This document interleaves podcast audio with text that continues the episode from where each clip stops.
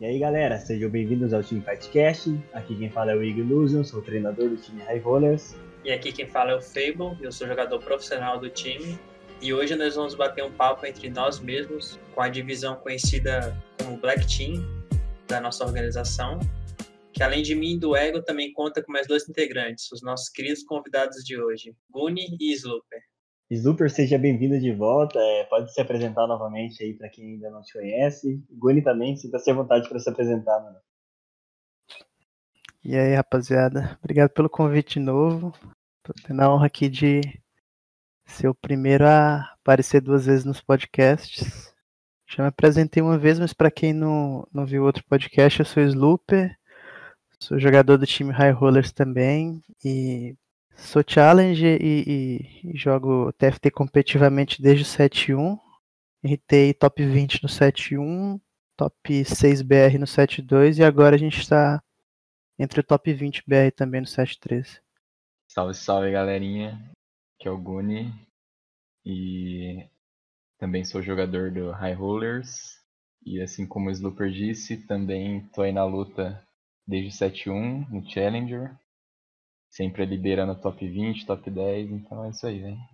Eu queria começar é, a nossa conversa, nosso debate aqui, falando sobre algo que eu e o Fable basicamente conversamos esses últimos dias aí, sobre um padrão que já, na verdade, é até bem óbvio desde o LoL, não só no TFT, mas é como a Riot começa a mexer os pauzinhos dela direcionado a forçar metagames.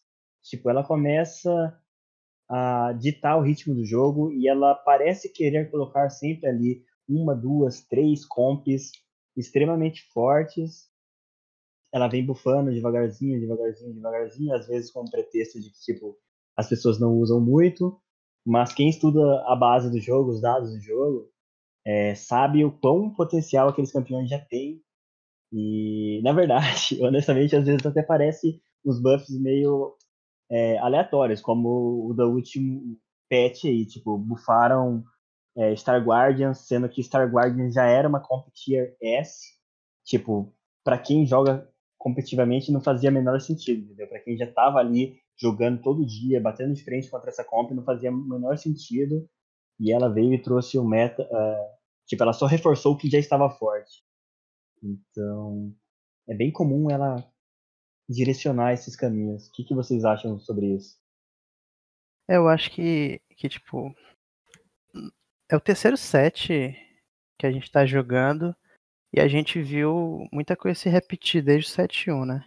É, o começo do set normalmente ele sai muito desbalanceado. É, o 7-2 saiu muito desbalanceado, 7-1 eu não consigo lembrar de cabeça agora. Mas eu acho que, tipo, teve uma época que Nobre estava muito forte no começo do set. E teve Pet Void Assassin ali no, no, começo pro meio do set também. Então, tipo, tanto no 7.1 quanto no 7.2, a, a Riot levava mais ou menos uns dois meses para conseguir equilibrar o jogo. Seja em, em composições tipo, que estavam muito fortes ou em itens que estavam muito quebrados. E assim, a gente tinha esperança de que agora no 7.3 as experiências passadas ajudassem em algo, né? Mas aparentemente o jogo tá mais uma vez saindo, tipo, bem desbalanceado. Uma parada que tinha muito no 7.2, que a gente aprendeu a gostar ali no, no, do meio para o final do set, eram carries custo 3 bem úteis. Então, tipo, a Riot conseguiu. É, coisa que não tinha muito no 7.1. O 7.1 era bem de, de épicas e lendárias. E a Riot conseguiu, tipo, no 7.2 valorizar muito tempo de custo 3, como o EZ, o Azir, a Kindred. Então, tipo, eles, desde o começo do set, já, assim, sempre foram bem usados. E agora no set 3 a gente não tá vendo isso mais, né? A gente tá vendo dois problemas. Um eu acho que é o slow roll, que tá muito forte. Então, assim, a gente tem basicamente dois carries de custo 3, que são a Syndra e o Chaco, e normalmente eles aparecem em slow roll ou o Chaco aparece mais em Darkstar, mas se você for pegar os outros 8 a 10 Champions custo 3, a gente não vê nenhum sendo carry. Então isso acaba desequilibrando porque ou o Champion tem que estar 3 estrelas, então custo 2 ou 3, 3 estrelas para ter impacto. Ou então tem que ser uma épica de custo 4 bem desbalanceada, como é tipo Kay ou Irelia. Então tem épicas que estão bem abaixo das outras, como Soraka e e o próprio Vel'Koz, eu acho que tipo a IA dele ainda tá bem errada. Então, tipo, isso acaba é, segmentando muito as comps. Você não consegue ser criativo, você não consegue é, bolar uma comp ali para ter um carry alternativo que não é tão disputado, porque tem outros carries muito mais quebrados que ele e você não vai conseguir bater de frente. É, tipo, a gente tá vendo acontecer a mesma coisa com duas, no máximo três composições que estão oprimindo muito meta, né? E aí já é o terceiro patch e eles corrigiram algumas coisas, mas é, aparentemente está longe de estar tá bem equilibrado o meta. Bom, é, complementando um pouco o que o Slooper disse, Uh, querendo ou não, TFT é um jogo novo. E também é um jogo difícil de se balancear.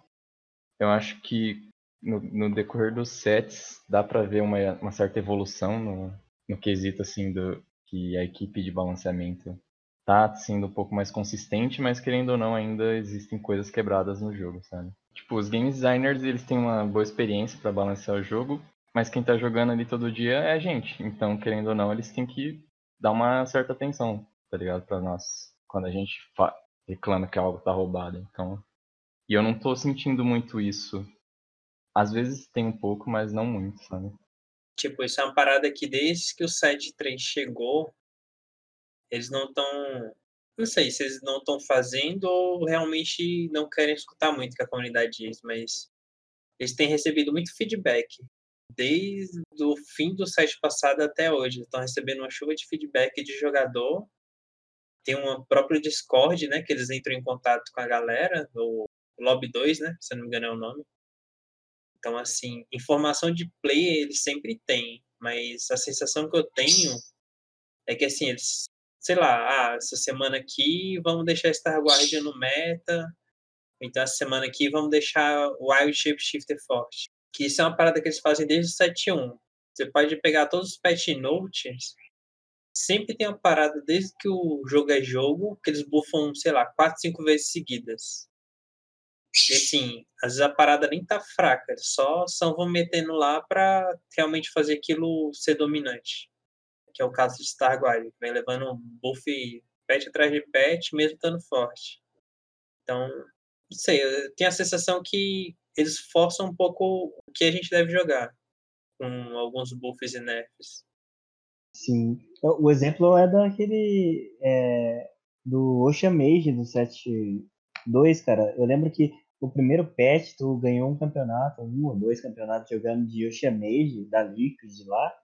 E, tipo assim, dentro de um cenário é, de alto nível do jogo, todo mundo já estava ciente da build. E daí a Riot veio bufando 4 Ocean, bufando Brand, bufando um monte de coisa e, tipo assim, deu aqueles estouro que teve que tomar hotfix. Mas, tipo assim, parecia até que os caras não davam ouvido comunidade, tipo, ali, que, que realmente estava tryhardando, que estava no meta. É... Exemplo dos Star Guardian, a mesma coisa. É o mesmo erro, entendeu? Até parece assim, as duas builds de Mage ali, né? Já tava forte, já tava quebrado, já tava aparecendo muito os caras vieram e fortaleceram ainda mais. Né? Tipo assim, joguem de Star Wars, entendeu? É, é, igual eu comentei, eu não sei se isso é meio que intencional deles, sabe? É, porque querendo ou não, é, o TFT segue, segue algumas barras de card game, né? Então, quase todo todo patch tem sempre duas, três coisas viáveis ali. Salvo engano, teve um meta só, né? Até hoje que dá pra você jogar de seis coisas que era completamente equivalente em questão de força. Mas quase sempre é isso, gira em torno de uma comp forte, uma comp que é forte contra essa que está muito OP, e as outras ali que sobrevivem. Então, não sei. Tem um, um discernimento muito bom sobre isso ainda. Se eles querem que o jogo seja assim para sempre, ou se eles realmente não estão olhando com os erros que eles estão cometendo durante os três sets já. É algo que, tipo assim, se for levar em conta o ambiente do LoL, isso foi muito claro. Eu acho que até, na verdade, eu não tenho como afirmar isso, aliás, mas, assim, seja é, explícito isso para todo mundo, que eles tendem a ditar o método, o que, que eles querem que apareça, se algo está muito esquecido muito tempo, eles vêm e remodela ou fortalece em um ponto, às vezes até acima do que deveria, para que aquilo se torne o meta, para que aquilo gire.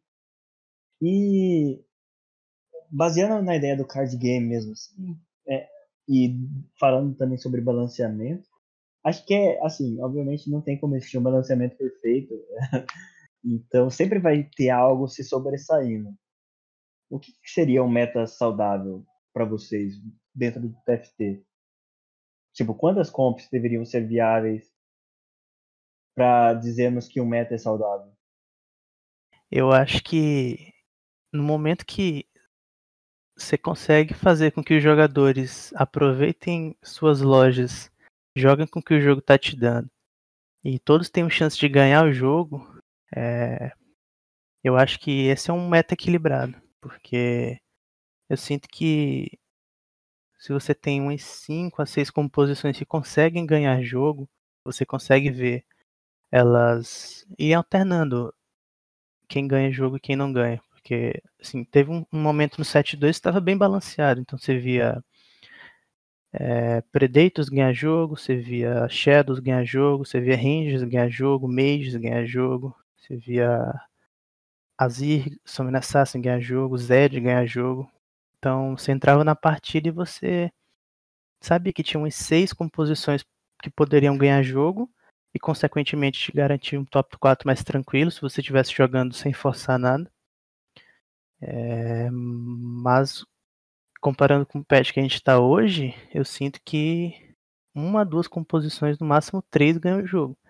Então não adianta eu tentar usar a minha loja das melhores formas, pegar é, rebeldes ou pegar hum, vanguardas ali, tentar manter um mid game bom se eu vou tomar outscale e vou estar tá brigando no máximo para um top 4. Então acho que isso que é a parte frustrante, é, é você estar tá sempre pensando em, em forçar uma comp para poder ter chance de ganhar o jogo. E eu acho que esse equilíbrio é que a gente não gosta. A gente não gosta de entrar numa partida e ter que fazer uma comp que você sabe que vai ganhar e não uma comp que ou você gosta de jogar ou que o jogo tá te dando, sabe? É, tipo, não só a composição também, acho que atualmente o estado do jogo como ele tá, quem, quem tem um streak no começo do jogo tem muita vantagem, tá ligado? Então, eu acho que isso não é muito saudável também pro jogo, eu não sei vocês. O que vocês acham? Cara, é... realmente, tipo, hoje eu tava jogando bastante nos streak nas últimas semanas. E depois de ver alguns vídeos de. assistir algumas lives de uns players mais agressivos, eu comecei a praticar um pouco. E teve dois jogos hoje que eu agressivei bastante, porque eu tive a chance de agressivar. Tive boas lojas no começo, tive itens legais para jogar o early game, que é um estilo de jogo mesmo. Agressivar com os itens ali que eram bons early games, mas que escalavam bem pro late game também. E no late game eu dei bad, bad rolls, tipo, realmente não hitei as peças que eu queria pra minha comp. E eu peguei um quarto lugar tranquilo, assim, sabe? Tipo, eu tava perdendo todas as fights, tipo, seis de luz streak, mas todo mundo tava morrendo. Porque, tipo assim, se parar pra pensar, a win streak é um, é um estilo de jogo, né? Até onde ela poderia se tornar desbalanceada? No, no... Qual que é o desequilíbrio entre jogar na luz streak e não streak? É a quantidade de vida perdida? Porque dá pra jogar de luz streak sem perder muita vida também. É que tu Sim. ganha mais gold, né? Tu ganha o da vitória e o da streak. E consequentemente você não perde HP. É. Então, isso é uma parada que eu sempre achei que deveria mudar. Tipo, a win streak devia dar menos gold que a luz streak. Porque o cara que tá ganhando, ele vai continuar ganhando, provavelmente. Então, Ele só vai gerando snowball e acaba pegando, igual tu falou, um top 4 muito tranquilo. Isso se ele não hitar, né? Porque se ele hitar, geralmente é top 1. É, essa no meta atual, ainda assim, não, ele não pegaria top 1, né? Se dependendo da build que você fosse. Mas, É, exato. A parte negativa é, é o fato de não poder escolher itens no carrossel, mas você também pode contar com RNG de, de creeps e dropar um item bom. E ainda assim ter um board tão forte que às vezes os itens são secundários, tá ligado? Sim, é- essa é a importância até da parada que o Sluper falou. Um meta em que basicamente tu pode jogar com o que o jogo tá te dando. Porque esse estilo de jogo de win streak é muito mais favorecido por isso, sabe? Tá, sei lá. Você faz aquela mistureba e consegue ganhar um jogo, sabe? Basicamente adaptando seu board ali, o que, que você precisa. Mas se você faz isso hoje, você não ganha jogo. Você briga por top 4. É, porque no final as comps S tier vão, vão superar em muito a, a tua mistureba ali, o teu Frankenstein no, no final. Sim, tipo, é, eles terem tirado o Open Force é uma parada que me preocupa um pouco, porque tá certo, tem player que abusa de Open Force, mas ele durante o jogo todo ele foi uma das poucas opções de comeback que o jogo tinha. Tipo, era Open Force ou você pegar a espátula, né? Que dava acesso a builds muito roubadas. Mas a partir do momento que você não tem Open Force no jogo, você tira mais uma perna de quem precisa dar comeback. Tanto que se você for olhar no jogo hoje, tem, sei lá, uma build que te dá comeback. Exatamente, velho. E ela precisa de bons itens. Pelo menos é dependente de um item que todas as outras builds também precisam. Então, não é garantido que você vai conseguir. É verdade. E, assim, o ponto da- do nerf na Lose Streak, no Open Fort, foi relacionado. Foi tipo assim: foi não trabalhar na raiz do problema e trabalhar só na causa ali. Tipo, o problema era os slow rolls, as forças das peças 3 de custo. Como alguns outros players já disseram, tipo, o meta não deveria ser peças 3 estrelas. entendeu? 3 estrelas deveriam ser bônus. Você irrita, você fortalece seu board, mas não que você precisa correr atrás disso todo jogo para ganhar jogo, entendeu? Porque é um, hitar peças 3 de custo, você maximiza as suas chances de conseguir hitá-las com ouro. É um de estratégia. Só que, inevitavelmente, tu tá corre- é, contando muito com o RNG. De às vezes ter bad rolls. Porque hitar uma peça duas estrelas é infinita- infinitamente mais fácil do que hitar uma peça três estrelas. Então, tu tem que contar com mais RNG ainda para hitar tuas peças, mesmo que você trabalhe toda a sua economia e trabalhe dentro dessa possibilidade.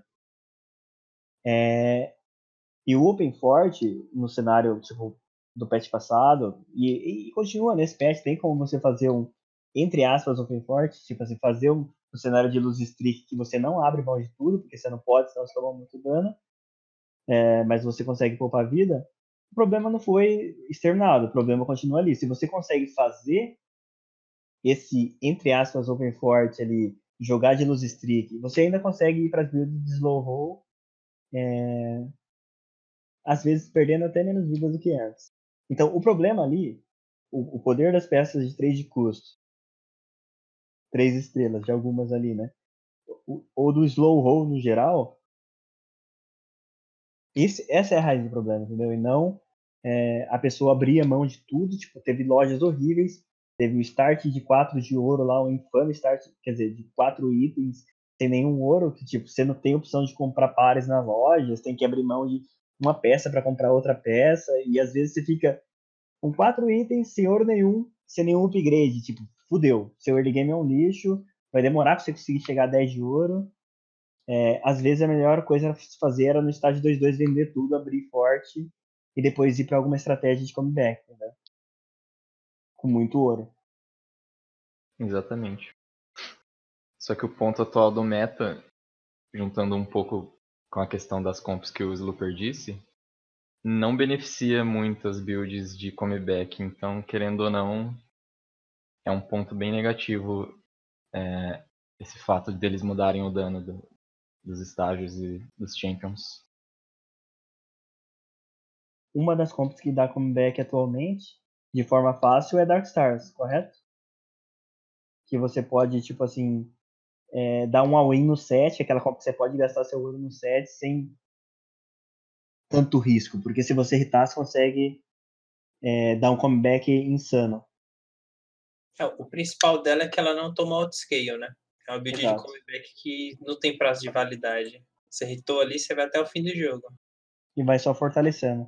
Quando todas as outras builds que tu roleta no set, normalmente, o prazo de validade, validade delas ali é até o 8. E olha lá, dos caras.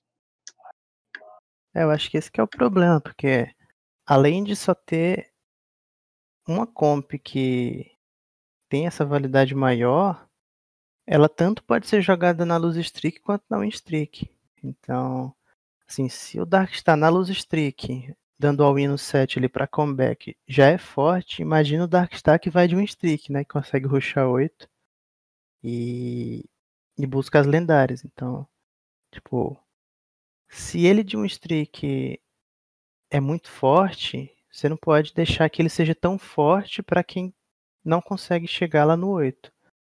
Porque sempre existiram comps de rush 8 no jogo e eu acho que é uma estratégia boa, porque beneficia o cara que.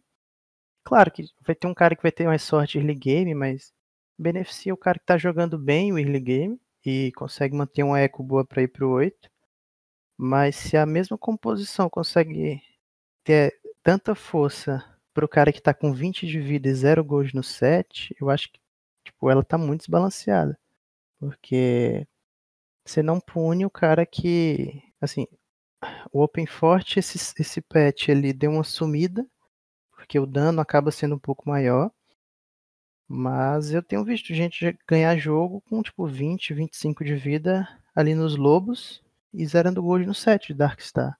Porque é uma comp que depende de um carry de custo 3, basicamente, né? Com bons itens. Então, eu acho que a adição do Zeraf tornou ela mais perigosa, porque o cara que consegue ir pro 8, pro 9, ele tem bem mais chance de ganhar o jogo.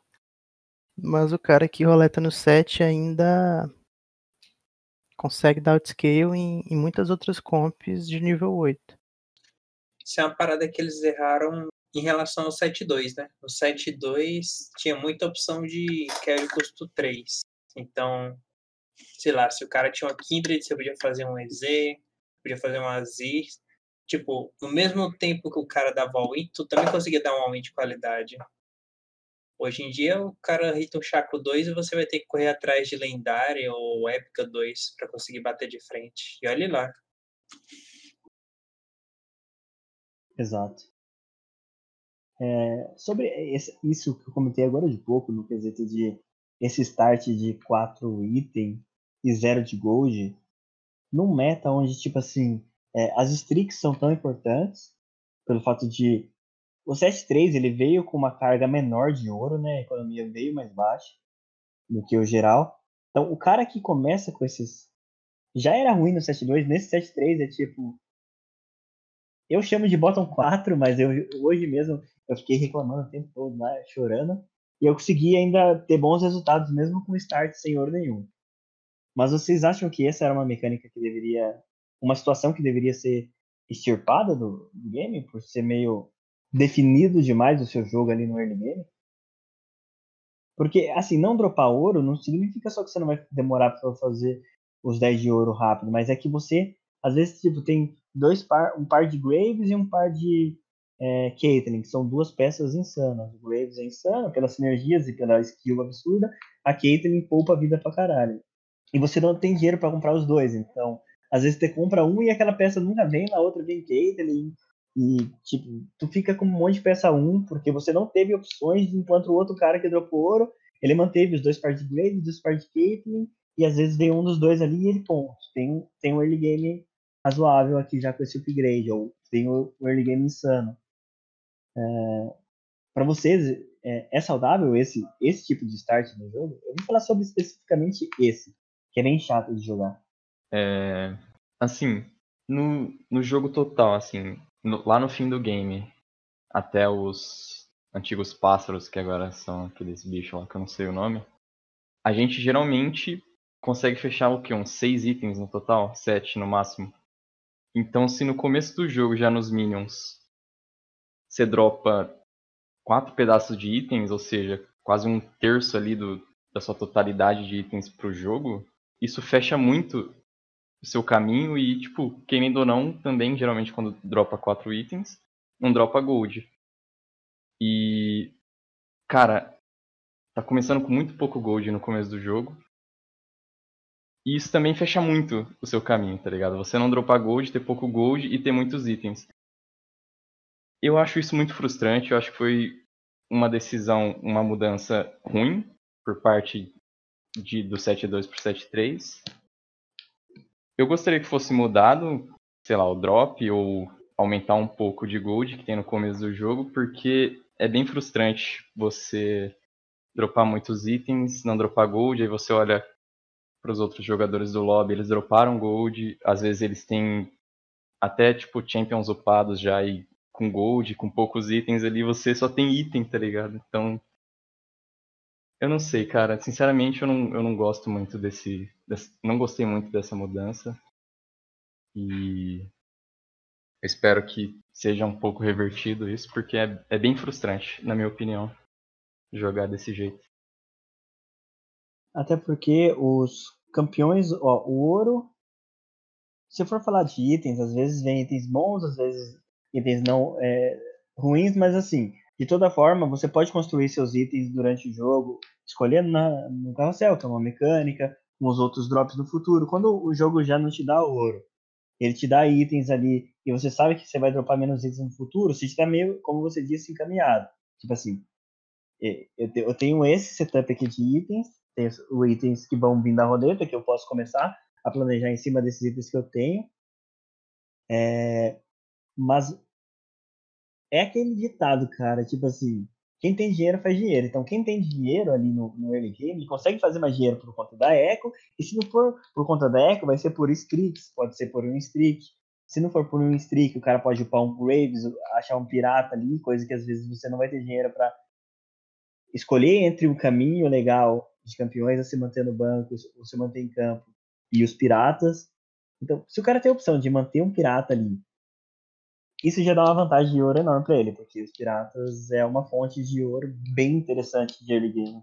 E se você não tem como tomar essa escolha de forma mais clara, você tá, tipo, é uma outra desvantagem de começar sem ouro nenhum. É, o problema é tudo isso acontecer, tipo, você começar com quatro itens sem gold, não consegue pegar os pares. E somado tudo a isso, tem o lance das streaks e o dano que você toma a ele. Então, vai só gerando um snowball do teu jogo sendo ferrado. Tu, tu não consegue irritar os pares, porque tu tem que fazer uma escolha muito boa das tuas lojas e tu não consegue segurar tudo. Consequentemente, tu vai ter muita peça 1 o contrário de quem dropou gold, normalmente o cara consegue segurar tudo, então ele vai ter um board mais forte, consequentemente. Você vai tomar muito mais dano. E, tipo, quem vai de luz streak, igual a gente falou, tem poucos caminhos para você seguir. E se você vai de luz streak sem gold, é muito difícil você pegar um comeback. Então, seu jogo tá traçado ali no momento que começa o jogo, basicamente. Começou ali, dropou quatro itens, você tem um, uma abordagem totalmente diferente de quem, sei lá, dropa três ou quatro de gold no começo.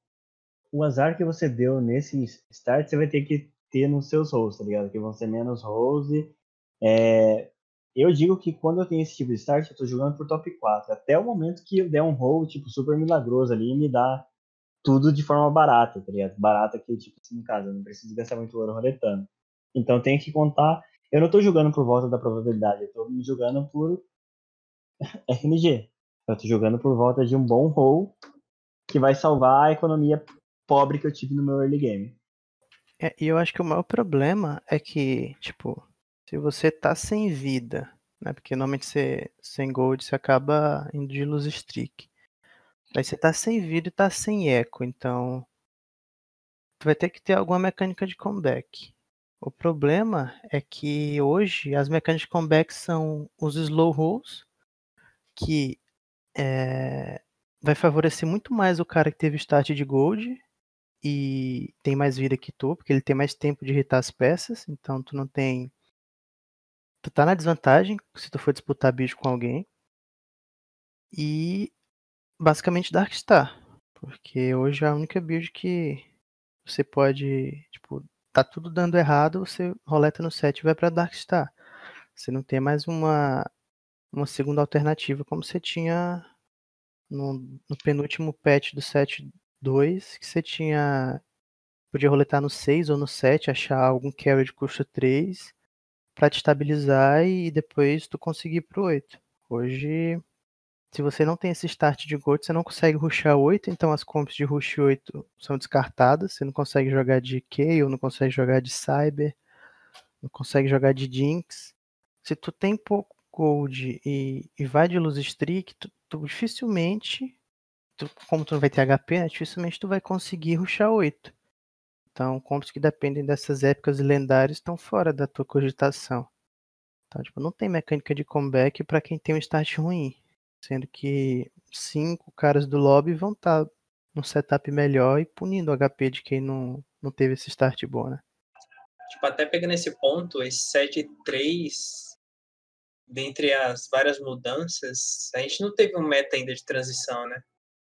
Tipo, basicamente desde o começo do set é comp fechadinha, pouca adaptação. É, não tem mais aqueles casos de, sei lá, você tá jogar cada estágio do jogo, sabe? Jogar ali o primeiro estágio com os campeões custo 1, custo 2, aí passa os Krugs você quer um custo 3 ali de carry, depois dos lobos que é um custo 4. Lá no late game você vai atrás de lendária. Tipo, não, esse set tá. Tu coloca tudo seco. Ou tu começa com a comp, que é o roll, né? Ou então tu rusha alguma comp fechada. Tipo Darkstar da vida. Esse tipo de coisa. É o eu vem mais cedo, né? o commit ele vem mais cedo. É, e geralmente você não sai de algo que você comentou. Cara, eu sempre gostei de jogar muito flexível e raramente esse set eu saí do meu plano de jogo inicial, sabe? Teve situações, mas assim, quando eu comitei para algo, muitas vezes eu comitava para algo antes e tipo no começo do jogo e depois eu conseguia transicionar para uma outra coisa porque o jogo me deu aquela outra coisa. E nesse set eu não tenho sentido tanta vantagem em fazer isso. Salvo em situações que eu realmente estava tipo na merda, morrendo, e eu precisava fazer alguma coisa e eu tive que me virar ali. Tipo, eu eu não lembro também uma vez que eu dei commit em algo nesse set eu voltei atrás. Ou então alguma situação que eu me adaptei durante o jogo, sabe? Tipo, teve situações que, sei lá, vou, vou usar tal peça aqui de transição, mas no momento que eu colocava a peça ali, o cara tava de comp fechado e eu apanhava. Então, tu adaptar a comp, tu não estabiliza. É muito, muito difícil. Tu precisa de muita coisa. Então, o jogo pune quem, quem tipo, joga o jogo mesmo, sabe? Transicionando. Nesse set, como o meta tá atualmente. Isso é uma parada que eu sinto muita falta que, querendo ou não, o que beneficia é, é a, a, melhor característica de um jogador, né? A transição. Então, você está tirando a, parte mais emocionante do jogo em um set que deveria ser o mais competitivo. É, guys, nós assim falamos bastante coisa negativa relacionada é, ao set 3 e, e algumas coisas no quais nós gostaríamos que fossem diferentes. Mas o que, que vocês colocariam como algo positivo desse, desse set? Algo tipo que realmente foi uma mudança agradável? O que, que vem à cabeça de vocês? Bom, do que eu tenho de positivo para falar, assim, eu tô. Esse é o set que eu mais tô curtindo, sendo sincero.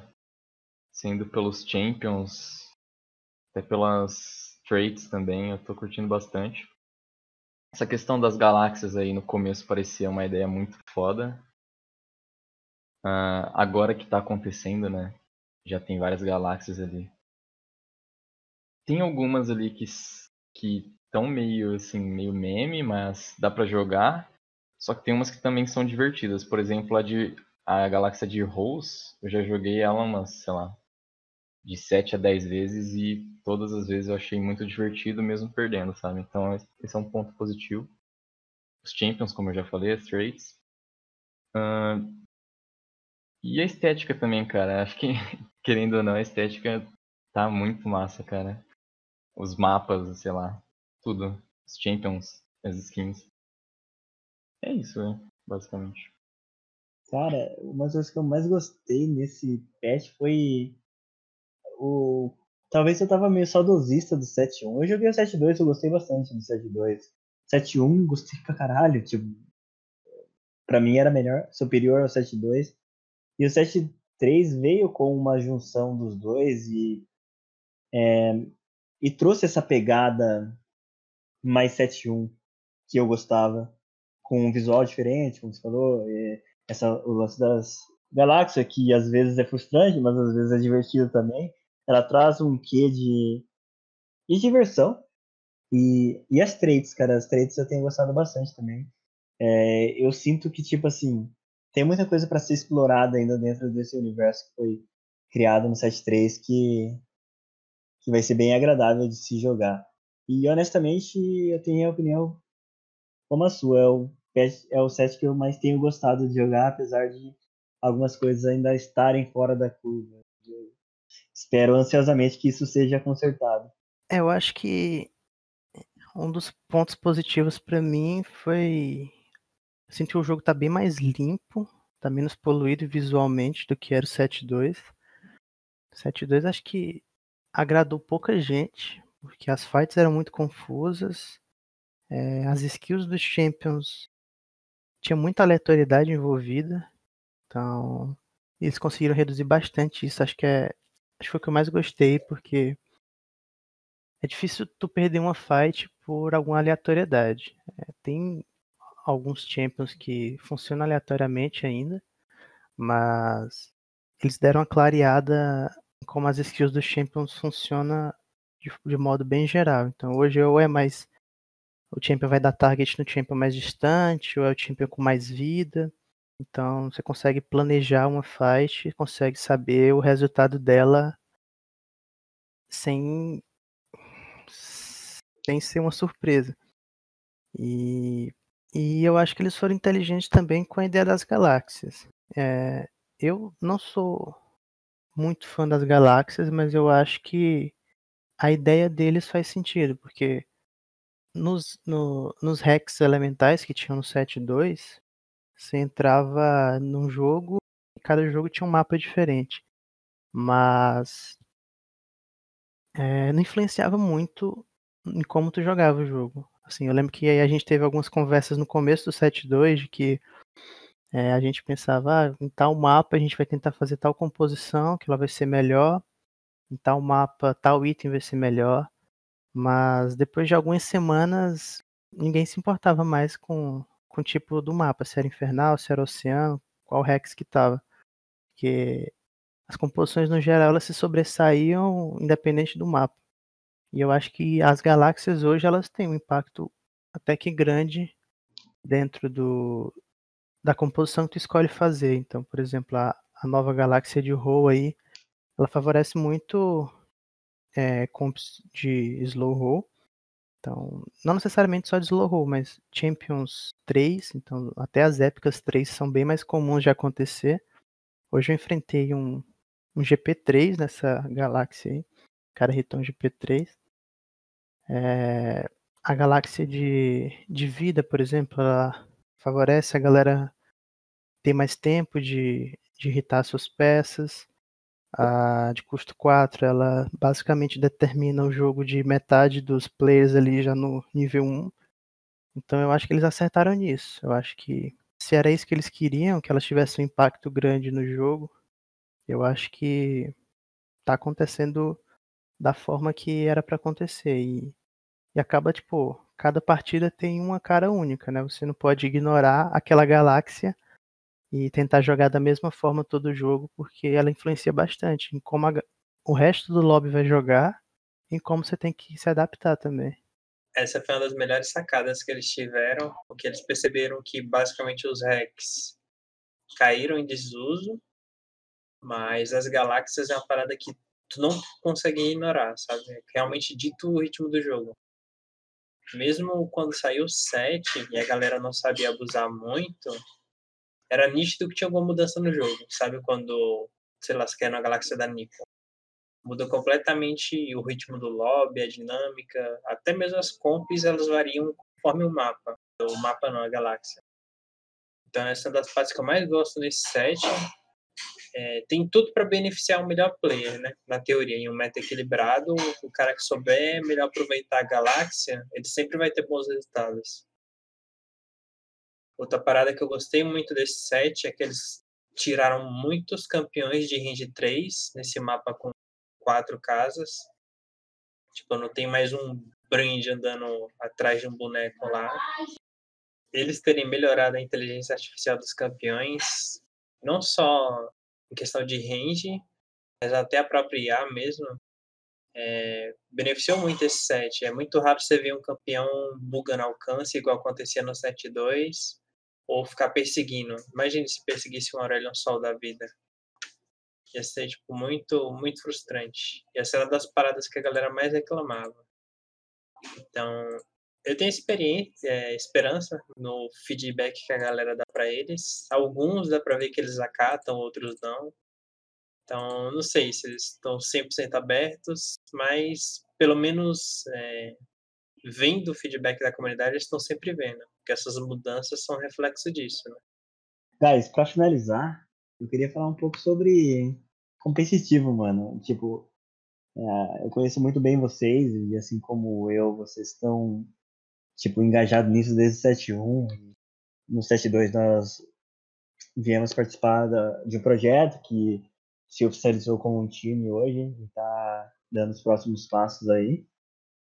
É, então, tipo assim, nós já estávamos preparados para isso desde de muito tempo e estávamos tentando fazer as coisas acontecer, jogando qualquer campeonato que aparecesse. É... Qual, como que tá a expectativa de vocês para para esse cenário aí? O que, que vocês acham? Como que vai ser a classificação? Foi dito algumas coisas já, tipo, saiu o formato mais ou menos do, do EU, lá, do EU não, do NA. Aqui ainda não está muito claro como que vai ser, mas quais é a expectativa de vocês para isso?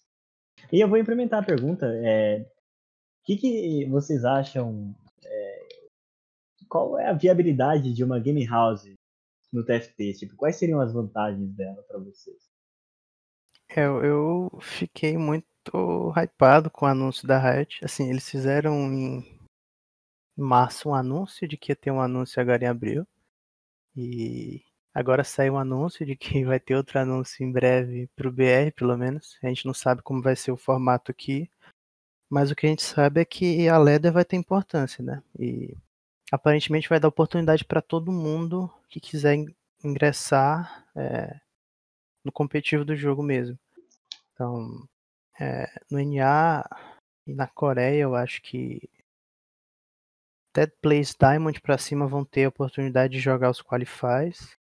E acredito que vão ter alguns invites para top players do servidor. A gente não sabe ainda qual corte, se é top 10, se é top 20, top 5 que vai ser invitado.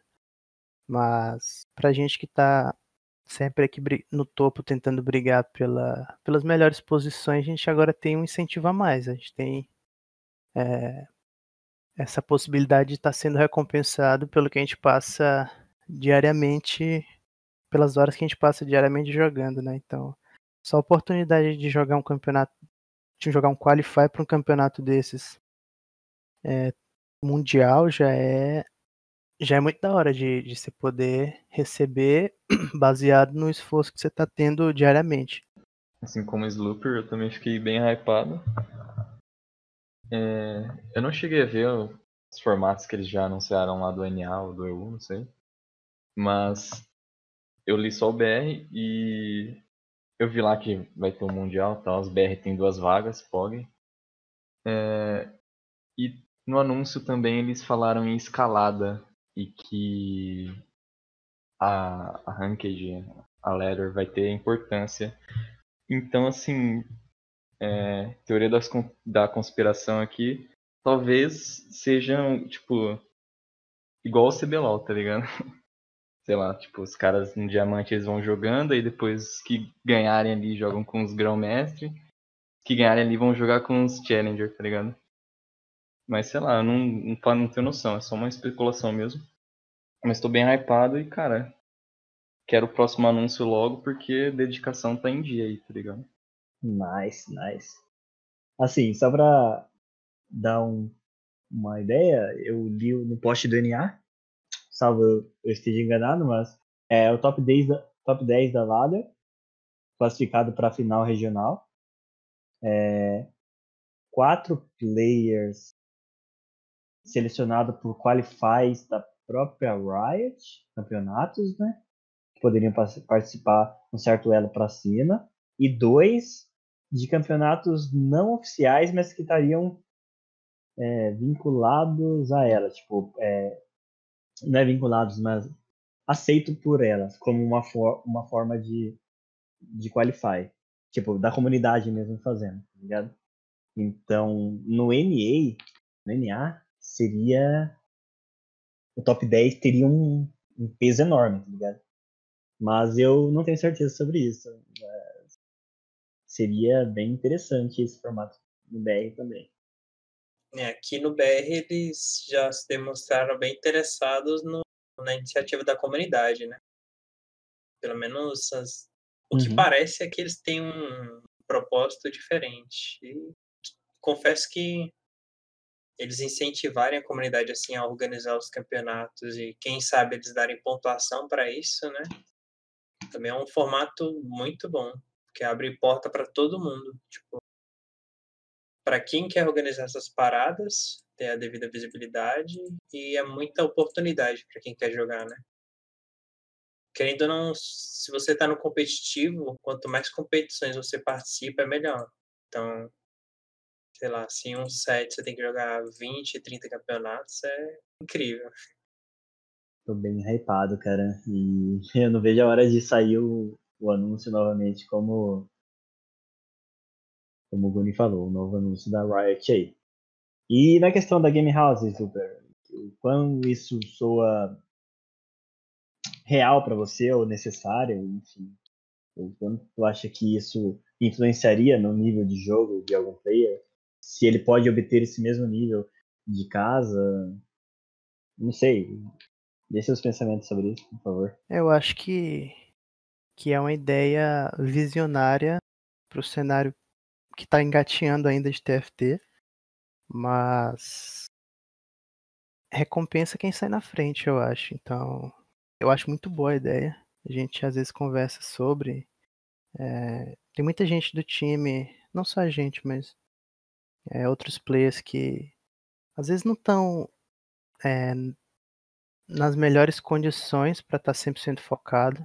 Então, tem família, tem é, influências externas, internet ruim, computador ruim, e ele está querendo dar o máximo dele ali, mas às vezes não consegue. E eu acho que se você leva o TFT para o que ele deve ser de hoje em diante, que é um jogo profissional, é, você dá as melhores condições para os players desempenharem o papel que eles querem desempenhar, eu acho que que tem grandes frutos. A gente vê em, em todos os esportes já é, funcionar bastante. Então, levou um tempo, mas quando times começaram a investir em staff, começaram a investir em, game house, é, ficaram bem mais mais sérios e os resultados começaram a aparecer e se destacar bem mais do que times informais.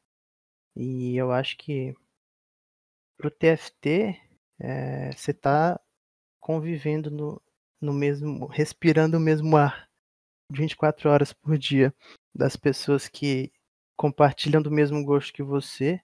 Eu acho que só tem a agregar. Você só apesar de estar tá começando agora, de, de ser o primeiro ano do game, mas é aquela ideia, se você sai na frente de algo, se é o primeiro time a ter uma game house, se você é o primeiro time a investir forte nos players, você vai estar tá seis meses, você vai estar tá um ano na frente de todo mundo quando começarem a se movimentar.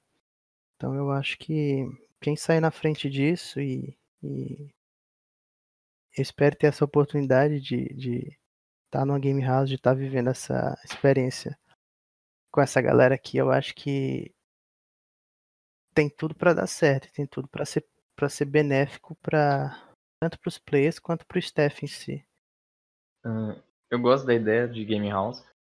Se você for quem acompanha LoL, CS:GO, sabe quão essencial é uma game house para os times. E como eu disse, eu gosto da ideia, só que querendo ou não, LoL e CS:GO são jogos em equipe e TFT é um em sua essência é um jogo individual, vamos dizer assim. Mas eu acho que uma game house pode sim trazer muitos benefícios, tá ligado? Só não sei dizer o quanto, porque eu nunca morei em uma game house, então seria uma experiência nova para mim. E como eu disse, deve ter um jogo em sua essência individual, mas é sim uma ótima ideia. É, cara, o que eu acho relacionado a independente de, de ser um, um, jogo individual, vem no quesito que é, se nós olharmos o nosso Discord, por exemplo, quando nós criamos, é, alguns veio comigo do meu antigo Discord lá, que tinha um grupo de estudo, etc. Mas, resumindo, nosso Discord aqui virou um grupo de estudo, um, tipo, foi engateando de uma coisa totalmente amadora para o nível que nós estamos agora aí. Tipo, isso influenciou demais no nível nosso atualmente, entendeu? Todos já eram bons players, já eram top leader, é, mas o salto foi gigantesco. Eu imagino, tipo assim, nós conversando isso tudo online, trocando ideia e tal. O quanto você, tipo, sentar ali, ou ter, por exemplo, uh, eu ter um ambiente no qual eu posso preparar tudo e sentar ali com os players e realmente passar, por exemplo, é, cara a cara ali o que eu quero dizer, o que eu não quero dizer, trocar aquela ideia realmente e tá respirando esse mesmo ar, tá realmente fazendo acontecer e às vezes até ali assistindo o jogo do cara ao vivo, vendo é, não só o jogo dele, mas vendo a forma que ele se comporta comportamental mesmo, psicológico, como que ele lida com a frustração, com não irritar uma peça, é, qual o nível de concentração dele. É, isso eleva radicalmente o que nós estamos vivendo aqui, entendeu? É tipo, é viver dentro de uma imersão ali, realmente, tipo, um, uma bolha ali de aprendizado que acredito que em curto período de tempo daria um boom no nível do jogo, entendeu? É vivenciar, né, o jogo. Então, sem nenhuma distração, 100% ali naquele ambiente, então não tem como. Os resultados sempre são melhores quando você está 100% focado em alguma coisa. Então, acredito que na Game House os resultados tendem a ser melhor, né? Sim. É, a evolução, é igual você disse, é, você está 100% focado, às vezes tu está em casa, cada um na sua casa, aí tem um compromisso, daí, é, vamos supor, chega uma visita, chega, cara, N coisas que tiram você do foco ali, tá ligado? E se você está dentro de um local ali que é só aquilo, e falar, não, agora é uma hora de jogo, tá ligado? Agora é a hora que eu vou jogar. E o seu compromisso é só fazer aquilo. Tipo, não tem nada externo que você precise fazer a não ser aquilo. É outro nível, entendeu? Guys, quero agradecer vocês aí por é, disponibilizar o tempo de vocês para vir trocar essa ideia com nós aí. Fiquem à vontade para divulgar suas redes sociais aí, para que a galera possa seguir, acompanhar é, um pouco mais sobre vocês, conhecer um pouco mais sobre vocês. Vocês fazem live? Onde que vocês fazem live? Bom, eu não, não costumo usar muito rede social, mas quem quiser me seguir no Twitter é @gunitft. E na Twitch eu faço live de vez em quando. Eu vou tentar voltar com uma frequência agora, mas quem quiser ver a minha gameplay é só seguir lá também. É Twitch TV Guni underline 1. É, eu já, já passei minhas redes sociais uma vez, mas prometi que eu volto a fazer live, mas ainda não rolou. na Twitch é SlooperX e no Twitter também. Então vocês podem me acompanhar. Eu tô mais pelo Twitter. Às vezes eu posto algumas coisinhas lá é, de campeonatos ou meu desempenho na ladder. Então vocês vão poder me acompanhar mais lá no Twitter. E se eu estiver fazendo live, eu posto lá também. É isso, galera. Por último, mas não menos importante, agradecemos de coração a todos que nos acompanharam até agora. Para participar da comunidade mais engajada de TFT do Brasil, os links estarão na descrição. Um grande abraço e até a próxima semana.